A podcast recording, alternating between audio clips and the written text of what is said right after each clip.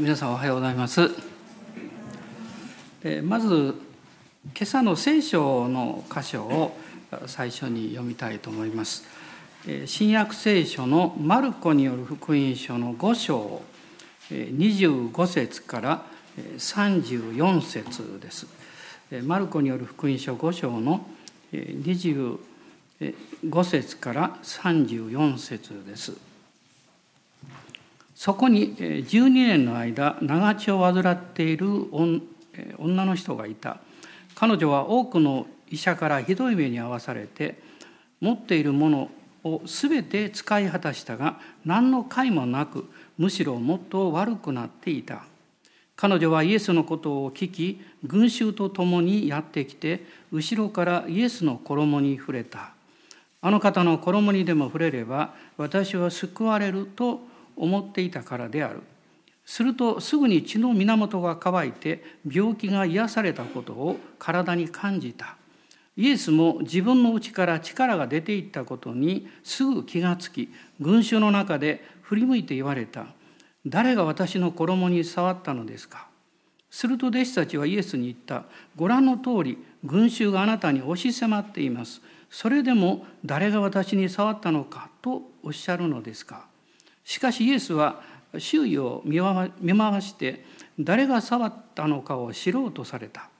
彼女は自分の身に起こったことを知り恐れおののきながら進み出てイエスの前にひれ伏し真実を全て話した。イエスは彼女に言われた娘をあなたの信仰があなたを救ったのです。安心して生きなさい。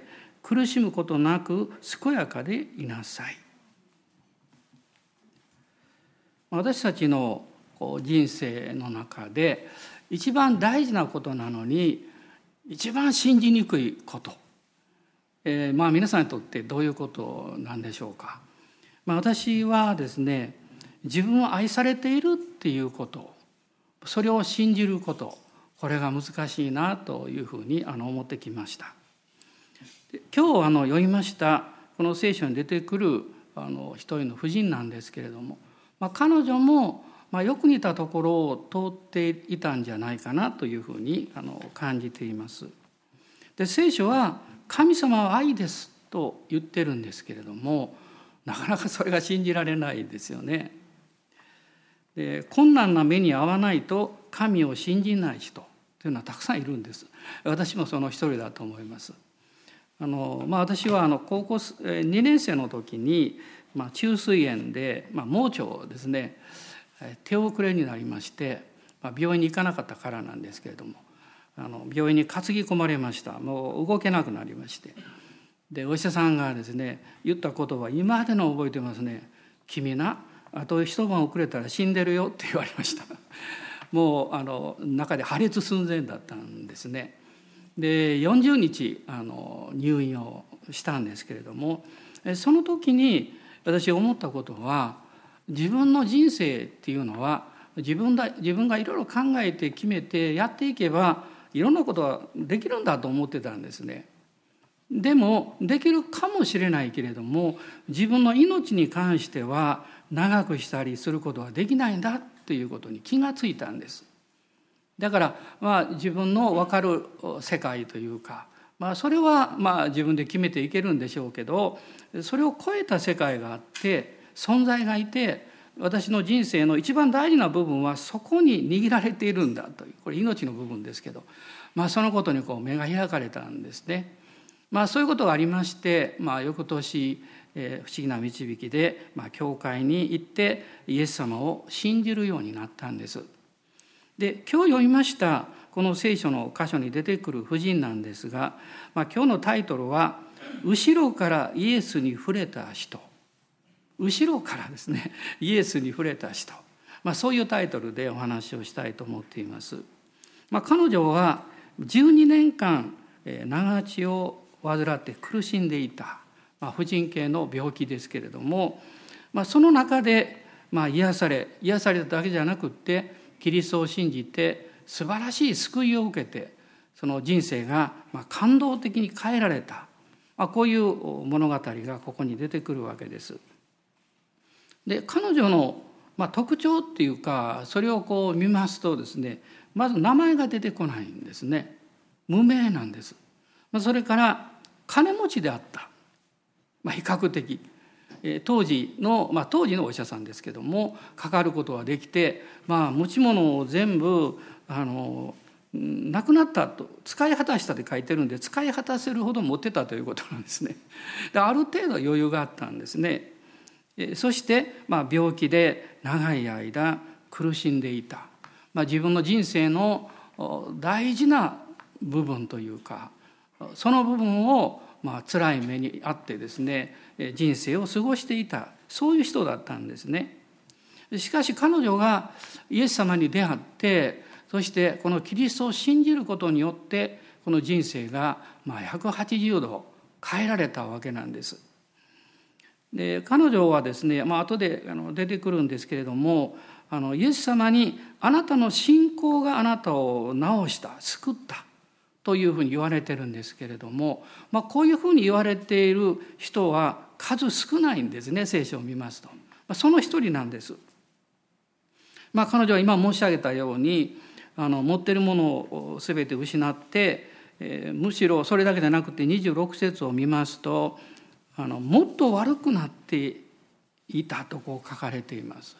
まあ、少しぐらい良くなって俺はあの良かったんですけど持ってるものがなくなっただけじゃなくってねお金を使い果たしただけじゃなくってもっと悪くなってしまった。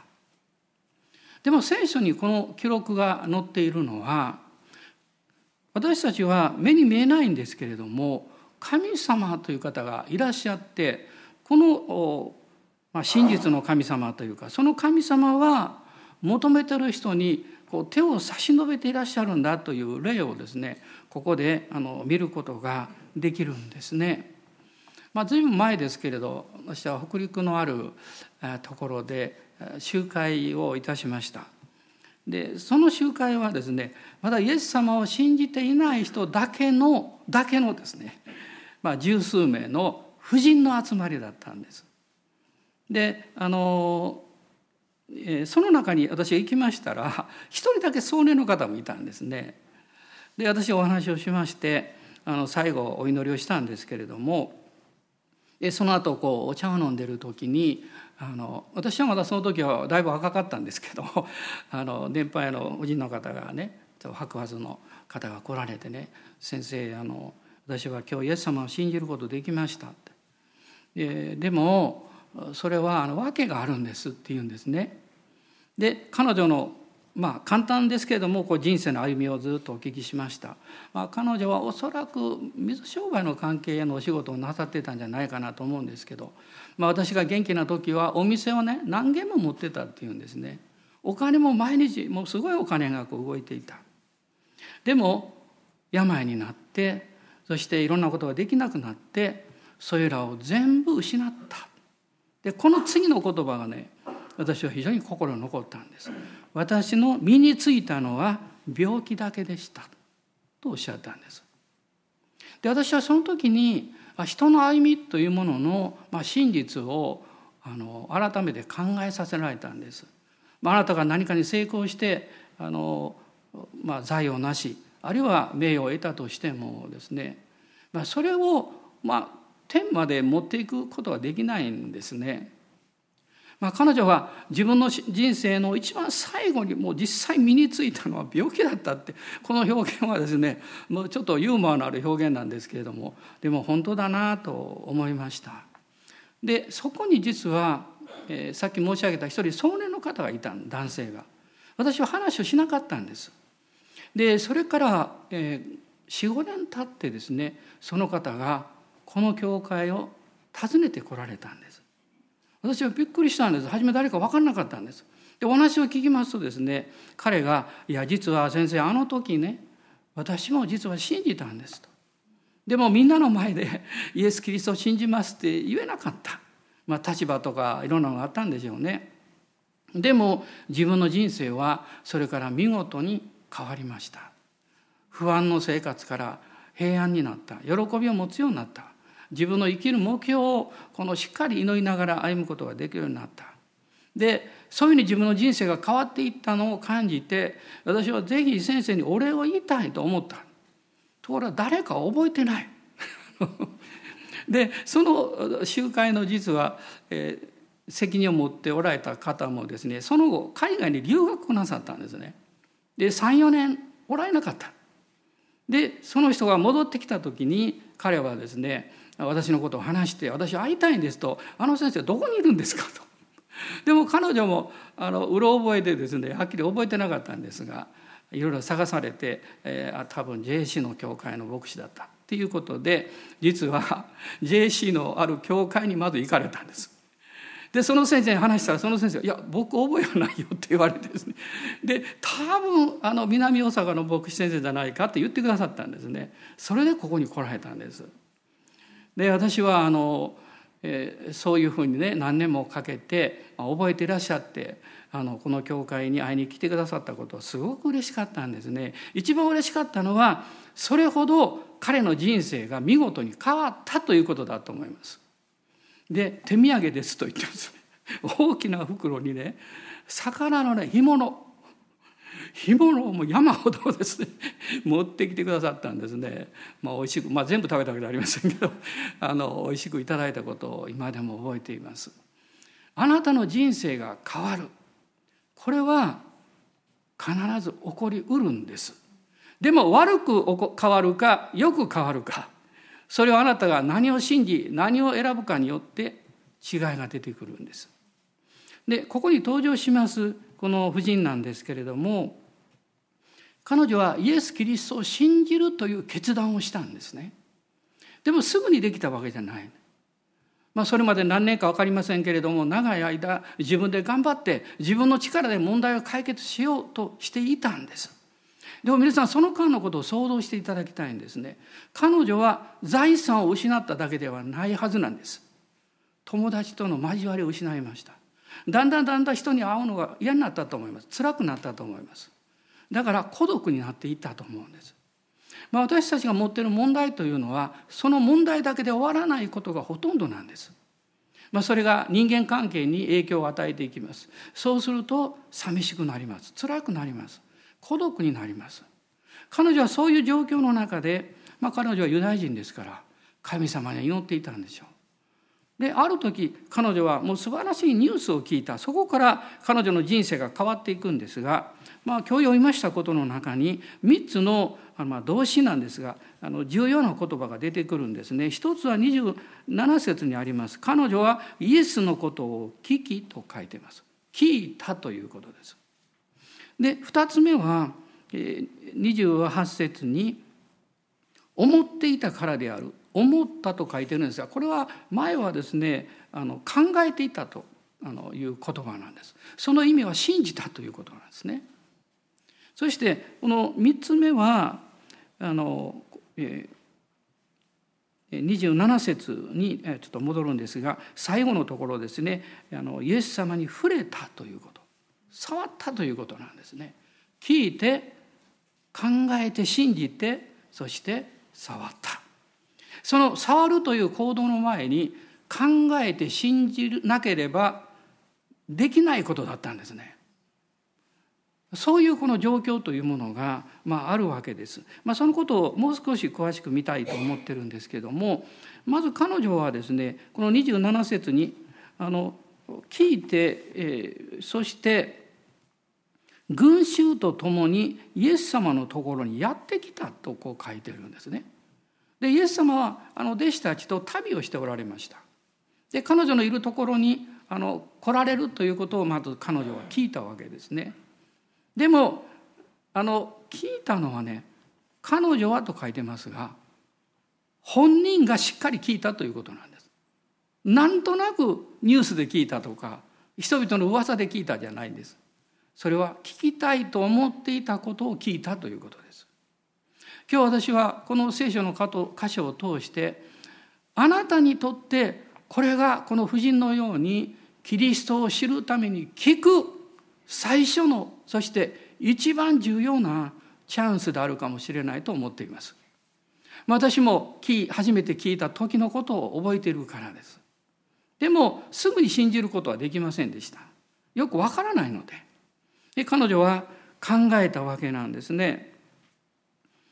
えー、まあ、前の訳ではきっと治ると考えていたと書かれていたんですけれどもその時に彼女はですね一つの決心をします。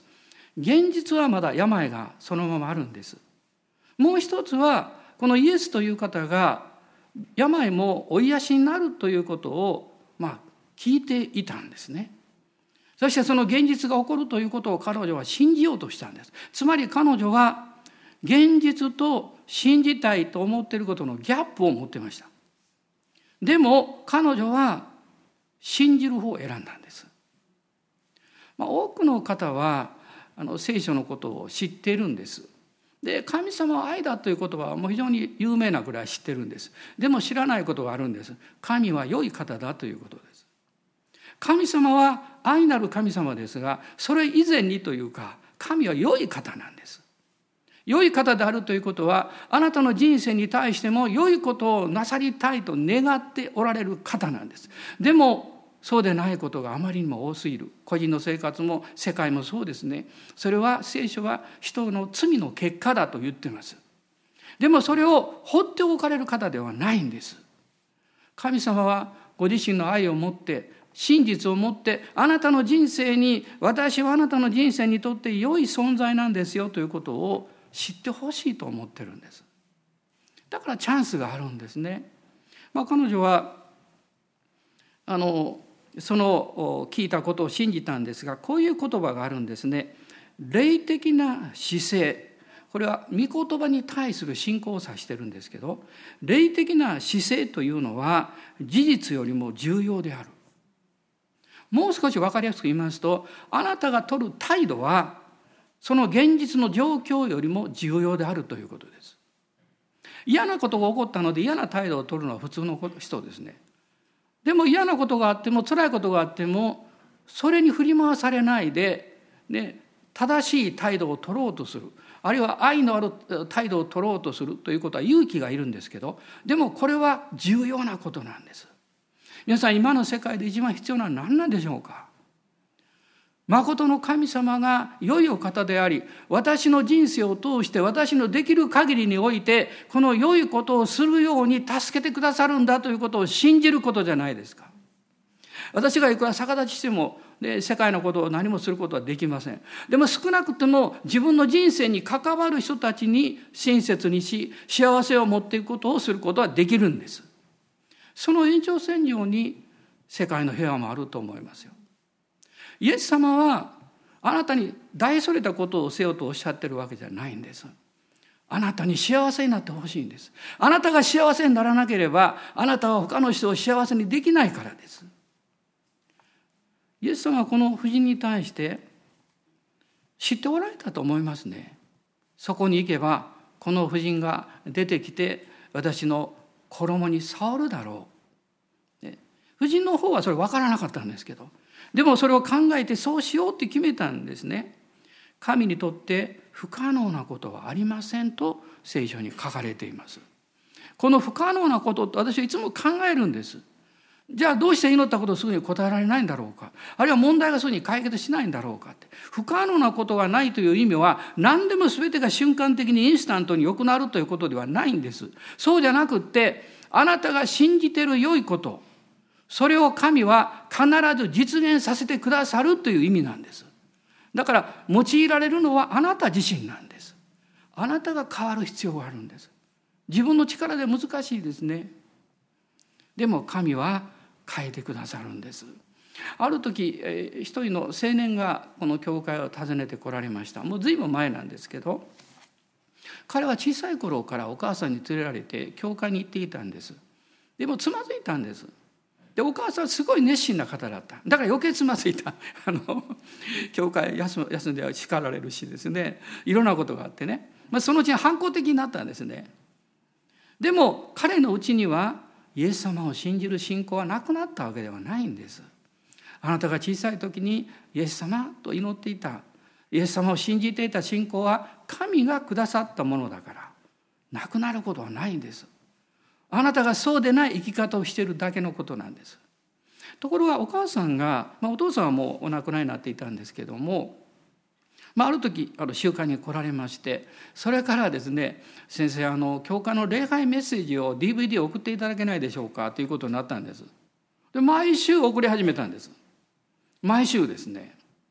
そして彼が言うにはですねお母さんはその DVD をですねメッセージを1回でかけるんだそうですけど、まあ、耳が遠いということもあるんですがボリュームいっぱいでかけるんだそうです。で彼は2階の部屋に閉じこもってですねそのその間はですね あの聞きたくないとか言ってでも聞こえるんですね。で彼が一番驚いたのはお母さんが前のようにガミガミ言わなくなったいろんなことでこうしなさいああしなさいとかですねそんなこと言わなくなったそして笑顔が出るようになったで自分をそのまま受け入れてくれているなという雰囲気が感じられるようになったんです。彼は考えたそうです。どこから始まったか。それはあの礼拝メッセージの DVD から始まったんだって。で彼はですねあのお母さんが留守の間にこっそりその DVD を聞き始めたんです。これ本人言ってましたからね。こっそり聞いていたそうです。でその時に彼は一つの希望を持ったんですね。彼は人生で悩んでいたんです。あるやってはいけないことをやってたんです。それやめようって。でそれをやめるためにはまあ少しリハビリを受けなきゃいけないなということも分かってたそうです。で彼はある時決心をしてこの教会に来たんです。3回ぐらい来ました。3回目に私にいつも礼拝終わったらもうすぐ帰るんですね。だから話す機会なかったんですけど3回目残っておられた。で私にそのことを話されてこう言われた。私は来週から入院します。私はリハビリを受けるためにアメリカに行きます。で入院します。でもこのことをその前に先生に伝えたかったんですとおっしゃったんです。私にとってはすごいプレゼントだったんですね。人生は自分の力で悪く変えることはできるけれども。でもその人生を本当に幸せにするのは自分の力だけでは限界がある。限界がある。できないと言ってるわけじゃないんです。でも限界がある。その上の力が必要なんです。神様の力が必要なんです。神はいらっしゃるんです。愛なる神真実な神良い神。そしてあなたの人生を導いておられる神がいらっしゃるんです。その方があなたの人生の一番障害になっている罪を許すためにあなたの人生の暗闇の原因を作った悪い生き方を作ったその罪の力からそして死の力から勝利をするためにこの地上においてくださったんです。人間となって肉体を取ってきてくださった。それがイエス・キリストなんです。このイエス様が十字架にかかってこの肉体この命を捧げることによってこれを信じる者に罪の許しと永遠の命を与えてくださる。それは実現したんですね。彼女はそのことをこれからなそうとしている方に目の前でも出会ったんですよ。すごいことですね。そして彼女はまあ、勇気を振り絞ってこのイエス様に触ろうとしてやってきました。あの面白いことはですね、えーと、この28節に書かれているんですがあの方の衣にでも触れば私は救われると思っていたからである。ちょっと質問なんですけどどうして彼女はそう思えるようになったんでしょうか？誰かに聞いたんでしょうか？そんなことはないんです。この福音書を読むとこの事件が起こるまでは誰もそういう経験をしていないんです。ところが彼女がイエス様の衣に触って癒されたことが瞬く間にニュースになった時にそれからあとですね多くの人々がやってきてイエス様の衣に触れようとしたんです。なぜ彼女はそういう思いを持つことができたんでしょう？これが聖霊様がくださる導きなんです。聖霊様がくださる導きというのはねこれは私たちの思いや考えを超えるところがあるんですね。4人の人が中部の人をねあの担いでやってきました。そして癒されました。それ以後多くの人が病の人を担いでやってくるようになりました。誰かが最初にそういう信仰を持った時にそれを真似る人々が起こってくるんですね。すごいことだと思います。え彼女はこの長血を患っていて体力ももうあんまりないんですよ。その彼女がある意味でイエス様に触ろうとするとイエス様の周りには弟子たちそして群衆がいるんです。その男の人たちでしょ。そこをかき分けていかなきゃいけないんです。しかも彼女は何に触ったかっていうとこれはあのマタイの福音書の方に詳しく出てくるんですが9章の20節にあるんですけどイエスの後ろに近づいてですね彼女は衣の房に触ったと書かれてるんです。まあ、今時間がないで開きませんが民数記のあの15章の38節にそのことが出てきます。イスラエルの男性がこう着てる衣ですね。でその下に房があってその房に触った。それはあの戒め立法を表すんですね。房に触るということはへりくだらないといけないんです。文字通り。で当時の道はですね舗装されてません。埃だらけですよ。男の人がもう歩いてるわけですから。その中にまだ病を負っている彼女がもう這いつくばるようにしてイエス様の衣に後ろからそっと触ったんです。すると癒されたんです。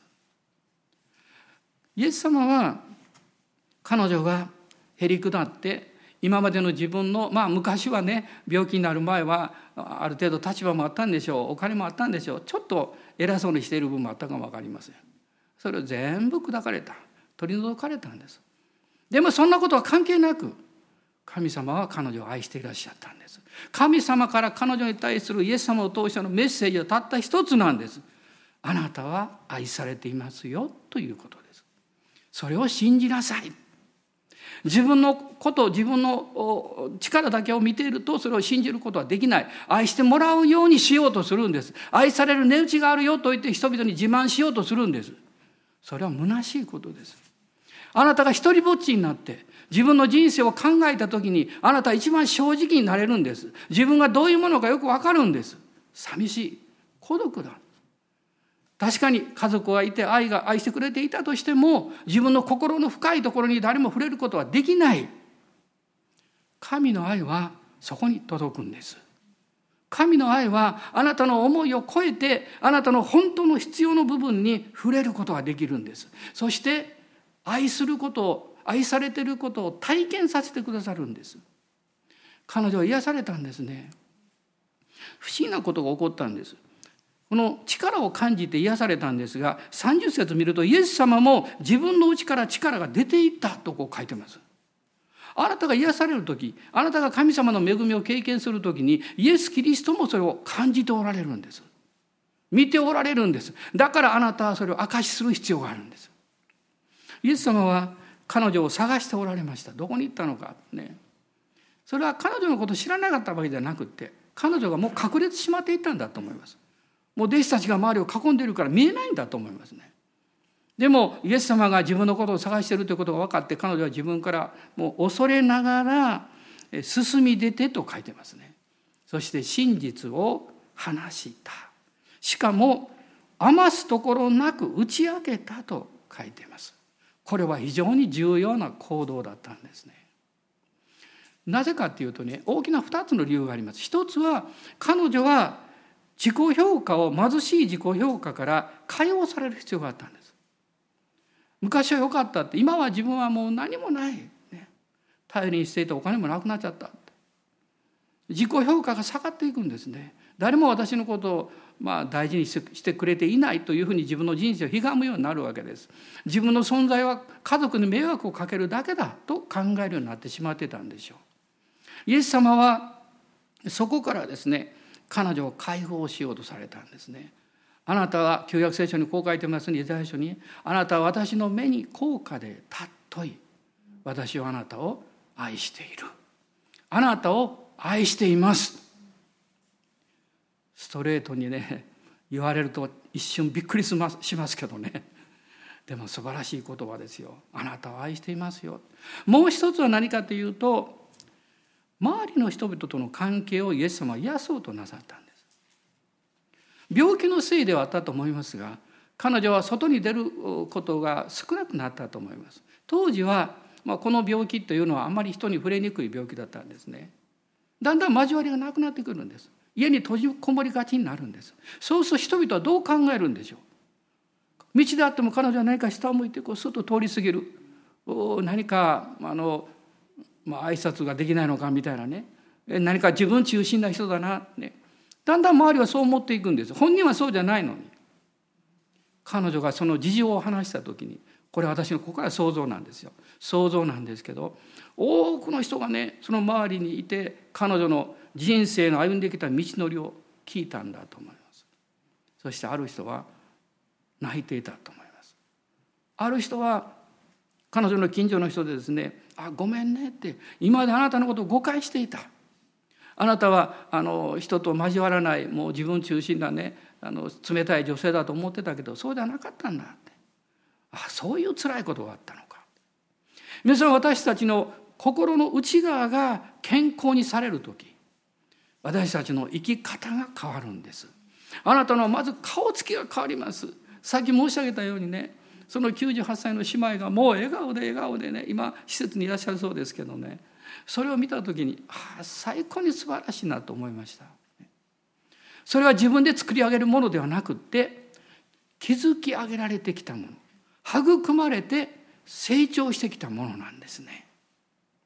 そして彼女は自分の人生が健康にされていくそのスタートラインに立ったんですけども同時にこの時から彼女はですね他の前の人々にもイエス様はあなたを幸せにするために来られたんですよってこの方を信じてねと言い始めたと思うんですよ。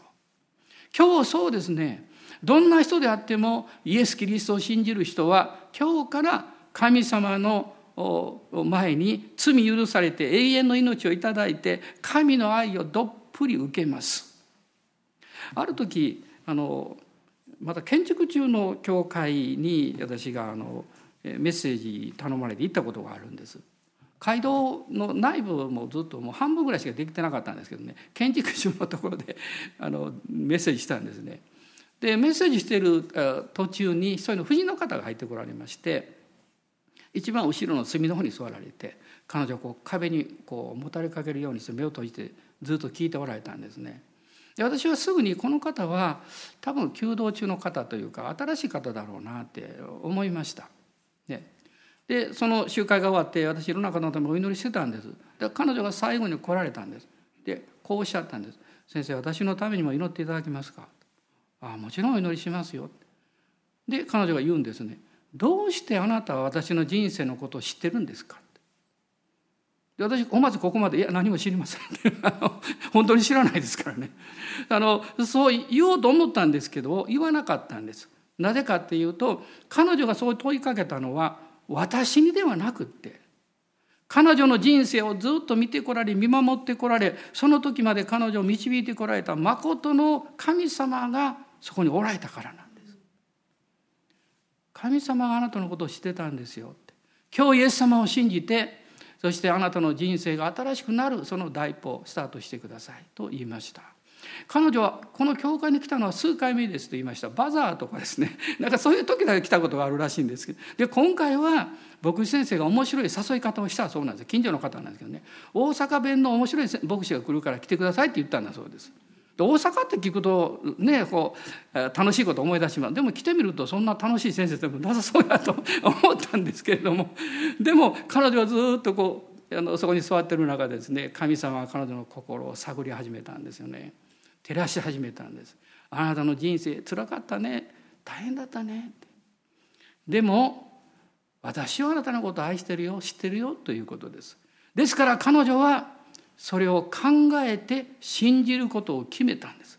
で前に出てきたんです。お祈りしました。彼女うわーっと大声出してぶっ倒れて床に倒れたままワンワン泣いてました。長い間ですね。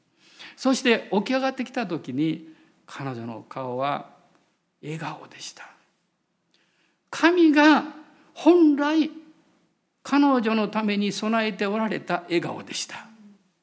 皆さんの顔は神様に見てもらうために作られてるんですよ。どうぞそのことを忘れないでいただきたいんです。そして彼女はその時から人生が変えられたんですね。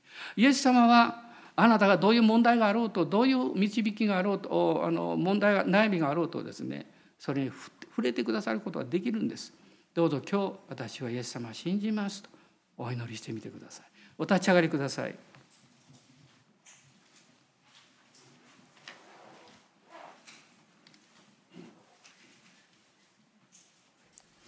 まあ、自分であのどう祈ったらいいかわからない方も、まあ、ここにおられる方だけじゃなくって、えーこのメッセージを聞かれるたくさんの方がいらっしゃいます。その方にも申し上げたいと思います。今私が祈るので短く自分の言葉で声に出してクリスチャンの方も一緒にお祈りになってください。イエス様私は今日あなたを救い主として信じます。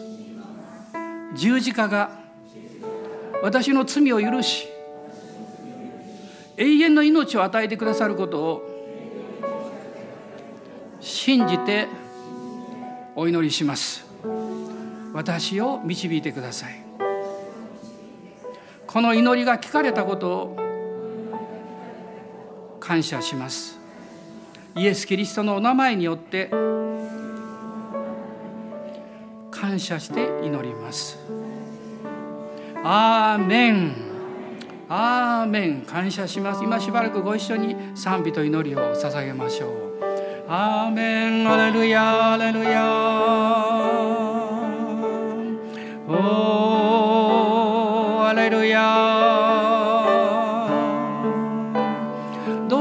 か表現したい方はね、アーメンでもハレルヤでもいいです。ああでもいいですから、あの一緒にどうぞ声を上げてください。あなたのうちにキリストがいらっしゃる、聖霊様いらっしゃる、その喜びをあふれさせてください。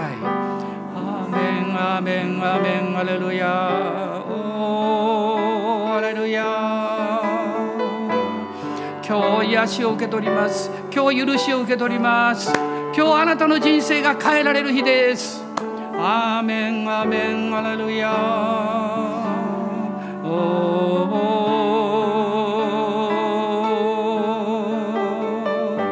アーメンアーメンアーメンアーメン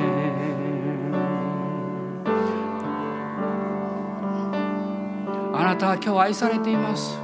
これからも愛され続けていくんです。でもあなたはそれを毎日信じなければいけないんです。神がそして私の家族が私の友がそして教会の多くの兄弟姉妹が多くの人々が私を愛してくれている。それを信じます。アーメン。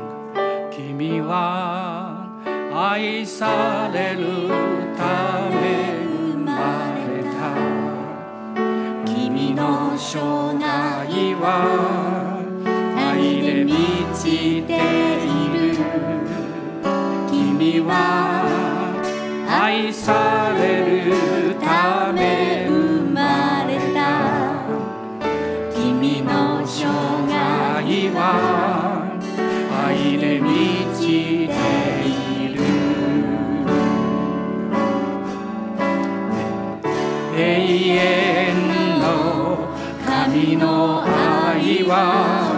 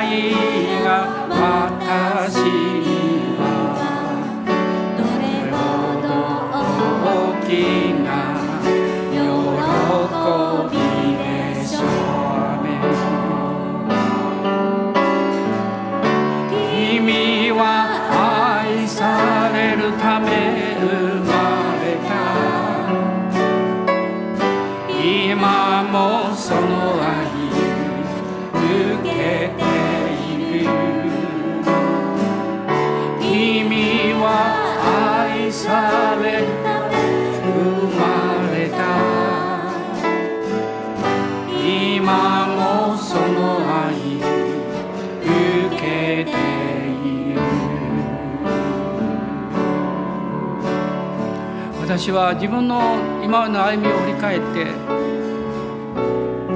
3度ぐらい死にかけたんですけど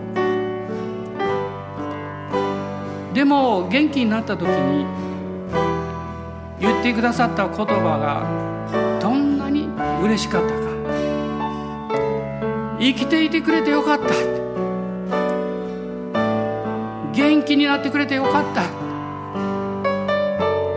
今日会うことができるようになってよかった。あ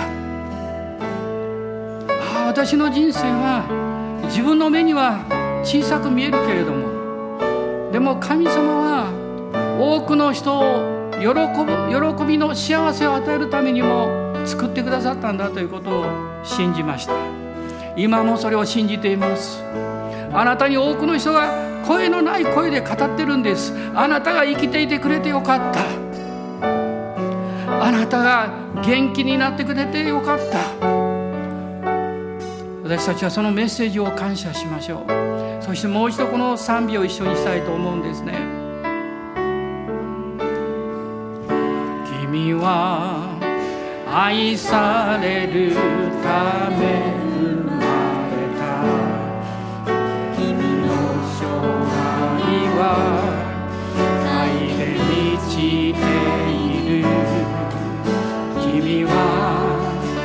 愛されるため生まれた。君の生涯は愛で満ちている。感謝します。永遠の神の愛は我らの出会いの中で。